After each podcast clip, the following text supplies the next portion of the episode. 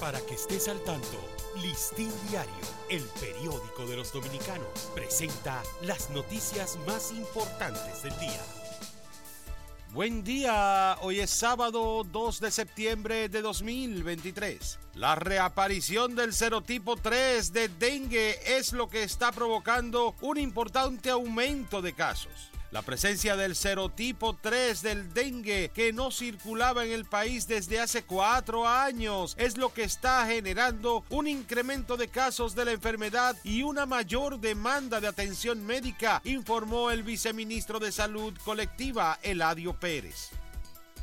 Gobierno dominicano pide a Haití detener el reinicio de construcción de canal. El gobierno dominicano solicitó con firmeza a las autoridades haitianas que detengan de inmediato el reinicio de los trabajos de construcción de un canal cuyo propósito es desviar las aguas del río Masacre.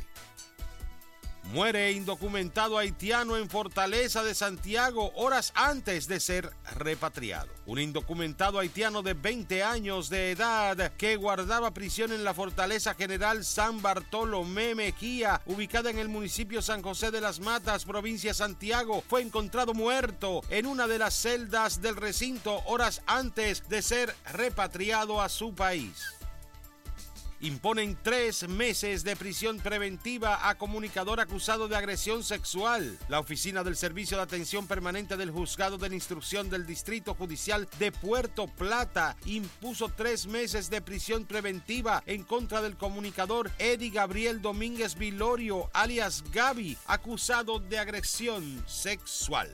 Para ampliar esta y otras noticias, acceda a licindiario.com. Para Listín Diario, soy Dani León.